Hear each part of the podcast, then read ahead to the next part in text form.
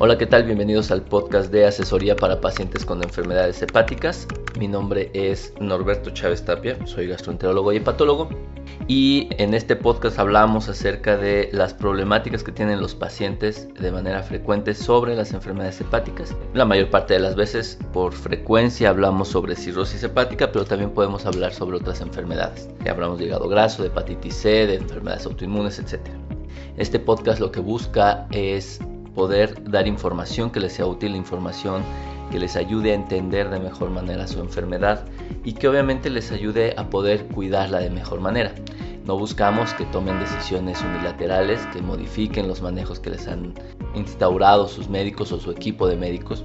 Lo que buscamos es que ustedes se sientan más cómodos dentro de lo que cabe, mucho más seguros de lo que están haciendo o de cosas que podrían estar faltando y que no se les ha dado la importancia suficiente.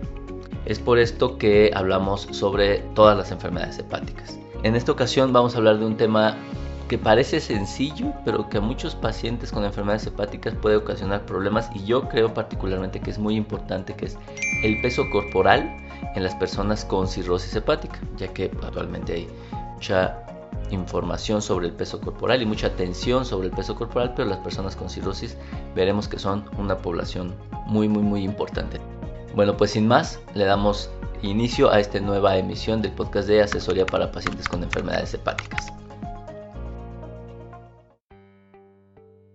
Pues antes de comenzar, quisiera informarles cómo pueden acceder a estos contenidos. Esto puede ser a través de Spotify. Como saben, Spotify ya tiene una sección de podcast en donde buscan asesoría para pacientes con enfermedades hepáticas o cirrosis sencillamente y pueden encontrarlos, se suscriben y ya pueden recibir toda la información automáticamente en sus teléfonos.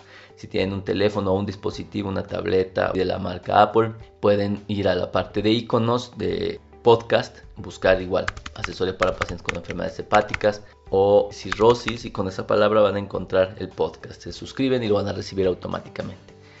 Aquí lo importante es que si ustedes consideran que esta información les es útil, la envíen a la persona que la consideren importante o que la compartan, ya que muchas veces el problema principal es que compartimos información fraudulenta y que en caso de enfermedades hepáticas puede comprometer la vida de la gente. El tema del peso corporal es un tema muy importante porque abarca varias facetas o varias etapas. Vamos a comenzar con la faceta que es la menos frecuente, pero probablemente sea la más sencilla. ¿Cuál es la fase menos frecuente?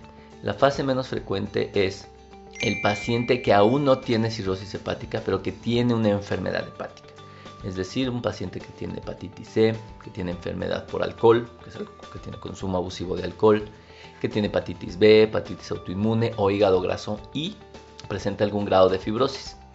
Al presentar algún grado de fibrosis, esto implica que ya hay un daño al hígado que puede predisponerlo al desarrollo de cirrosis hepática. Por lo tanto, digamos que es un potencial paciente que va a tener cirrosis hepática. En los episodios anteriores hemos hablado claramente acerca de la fibrosis, así que si tienen alguna duda, pues los invito a que revisen los episodios anteriores para entender mucho mejor la fibrosis. Y obviamente en aquellas personas que tienen fibrosis hepática, el peso corporal es muy importante. ¿Por qué? Porque en aquellas personas que tienen un daño por hepatitis C, por alcohol, por otras enfermedades hepáticas por hepatitis C, ya estos factores por sí mismos están ocasionando un daño al hígado es decir, estos están favoreciendo el desarrollo de fibrosis. Si a esto sumamos aumento del peso corporal, serían dos entidades o dos factores que pueden favorecer el daño hepático. Entonces, ¿qué es lo que implica esto? Que las personas no solo tienen una enfermedad, que si tienen una enfermedad hepática de base y aparte tienen sobrepeso u obesidad, los pacientes tienen dos mecanismos a través de los cuales se está dañando su hígado y esto puede acelerar el daño hepático. Entonces en estas personas lo más importante es que acudan con un profesional de la salud, con un nutriólogo, con un equipo multidisciplinario, que sería lo ideal. Equipo multidisciplinario significa nutriólogo, psicólogo y endocrinólogo para reducir su peso de manera saludable. Dado que ya tienen una enfermedad hepática, en estos pacientes no se recomienda el uso de fármacos, el uso de la cirugía bariátrica requiere ser evaluada con muchísimo detalle por grupos muy experimentados y por tanto la forma más segura de hacerlo es a través de la dieta nada más. Esto es muy complicado porque a veces los nutriólogos o los bariatras o dietistas, etcétera, ocupan múltiples fármacos con la finalidad de poder acelerar este proceso. Pero aquí esto no se debe hacer por varios motivos. El primero es que ya tenemos un hígado comprometido, que es quien metaboliza cualquier sustancia que llegue a nuestro organismo. Segundo es que debemos favorecer una reducción de peso sin desnutrición, que esto es muy importante. Y tercero, pero aún más importante de todo, es que tenemos que encontrar una dieta o un estilo de vida o unas modificaciones en nuestro estilo de vida que nos permitan llevar esta alimentación toda la vida. Esto que tenemos que hacer en personas que no tienen cirrosis hepática, que solo tienen fibrosis hepática por alguna enfermedad hepática, no es de tres meses, no es de seis meses, es de toda la vida. ¿Por qué? Porque obviamente así como existe el tema del alcohol o de la hepatitis que nos pueden estar dañando todo el tiempo, si no controlamos adecuadamente nuestro peso corporal, lo que estamos haciendo es estarlo dañando crónicamente. Por lo tanto, debemos de encontrar un equipo de profesionales, nutriólogos, que nos permita tener un estilo de vida saludable y que podamos mantener por un periodo largo de tiempo. Estas dietas tan especializadas o a veces muy costosas que no podemos llevar a cabo pues definitivamente no son la respuesta a esta pregunta. Entonces terminamos con la parte de las personas que no tienen cirrosis, que solo tienen fibrosis hepática. En estas personas necesitamos una reducción importante de la grasa corporal, manteniendo nuestra masa muscular y obviamente esto va a reducir el daño hepático porque va a prevenir la hipertensión portal. Ahora bien, tenemos el escenario que es mucho más complejo. El escenario más complejo es una persona que ya sabemos que tiene cirrosis hepática y tiene peso aumentado. Aquí lo primero que tenemos que saber es que el peso en las personas con cirrosis es una pésima forma de medir la composición corporal. ¿Por qué? Porque algunas personas pueden tener asitis o aunque no tengan asitis están fugando un poco de líquido y tienen hinchazón o edema de los pies, de las piernas, tobillos, etc. Y esto aumenta el peso, evidentemente. Entonces, el peso corporal no necesariamente mide cuánto es grasa, cuánto es músculo y cuánto es líquido.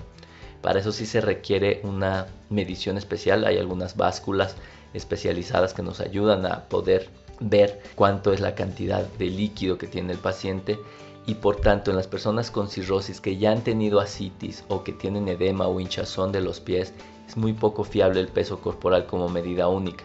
En ellos tienen que acudir con el nutriólogo para que haga una antropometría mucho más adecuada, es decir, una medición mucho más adecuada de su composición corporal y por lo tanto pues es difícil, eso me pasa mucho en las personas con asitis, es muy difícil poder saber cuánto es su peso real, es decir, tenemos pacientes que llegan, ejemplo, pesando 65 kilos con mucha asitis y cuando se les empieza a dar diurético o después de una paracentesis pierden entre 10 y 12 kilos. Pero esto no significa que se hayan desnutrido, probablemente ya venían desnutridos por la cirrosis, por la asitis, etc. Pero no se daba uno cuenta porque estos 10 o 12 litros de líquido que tenía el paciente en el abdomen ocultaban el peso corporal tan reducido que tenía. Entonces muchos pacientes me comentan que les preocupa cómo han reducido de peso con el uso de los diuréticos, pero esto sencillamente lo único que hizo fue reflejar su peso corporal real. Al tener tanto líquido en el abdomen, en las piernas y en algunos tejidos, a veces se va a la cara, etc., pues el paciente o los familiares del paciente no se dan cuenta de que sí había perdido ya desde hace muchos meses peso corporal. En ellos es muy importante mantener su composición corporal a, nivel del músculo. La mayor eh, estrategia que debe tener aquí el nutriólogo es mejorar su masa muscular, ya que esto lo va a prevenir el desarrollo de la misma citis, a la prevención de la encefalopatía, entre otros factores. Entonces en ellos el peso, como se puede ver, no es algo que nos ayuda mucho, nos ayuda a ver que está perdiendo líquido, pero no nos ayuda a evaluar su estado nutricional. En ellos la medición de su composición corporal por medios especializados y mantener la masa muscular es nuestro objetivo.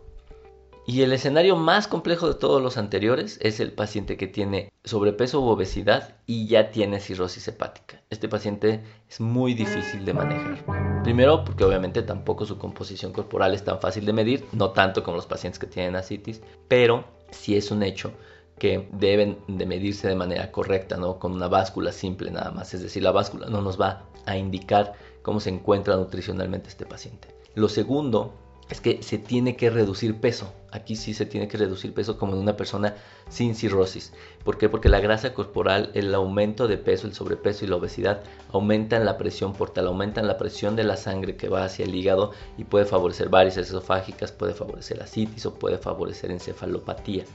Y por lo tanto entonces la reducción de peso tiene que ser una de las metas. Pero aquí una de las metas se ve más difícil de alcanzar porque mientras le hacemos reducir grasa corporal, deberíamos de favorecer que no pierda o mejor aún que ganara masa muscular. Entonces esto es un reto porque obviamente pues es un paciente que hay que restringirle la alimentación, pero no hay que restringírsela tanto que pierda masa muscular y que sí pierda grasa porque de otra manera la desnutrición en cualquier persona con enfermedades hepáticas hace que el pronóstico sea muy malo. Por ende es muy difícil poder encontrar, uno, la persona que haga este tipo de trabajo de manera correcta, dos, requiere muchísimo trabajo no solo por parte del nutriólogo, del equipo multidisciplinario, sino también por parte pues, de la familia, del paciente, muchas cosas de su entorno, etcétera, tienen que modificarse para poder alcanzar este objetivo pero créanme que este objetivo es uno de los más importantes, ya que hay pocas cosas que podemos hacer por el hígado una vez que éste ya se encuentra en un daño hepático avanzado y la nutrición o el manejo nutricional es uno de los más importantes para mejorar la supervivencia de los pacientes con cirrosis hepática. Así que como ven, en las personas con enfermedades hepáticas no es tan fácil hablar de peso. Probablemente solo en las personas que solo tienen fibrosis hepática sí podamos hablar de peso corporal y nada más, pero de ahí en adelante sí se requiere una evaluación muchísimo más detallada y un seguimiento muy estrecho, así como un gran esfuerzo por parte de todos para poder lograr estos objetivos, pero son muy importantes y que seguramente van a haber beneficios en su salud. Pues bien, con esto hablamos acerca de un tema que para mí es muy importante y creo que para los pacientes también, que es el manejo del peso corporal. Espero que les haya sido de utilidad. Si es que algo no queda claro, si es que tienen alguna duda, etcétera, no duden en comunicármelo.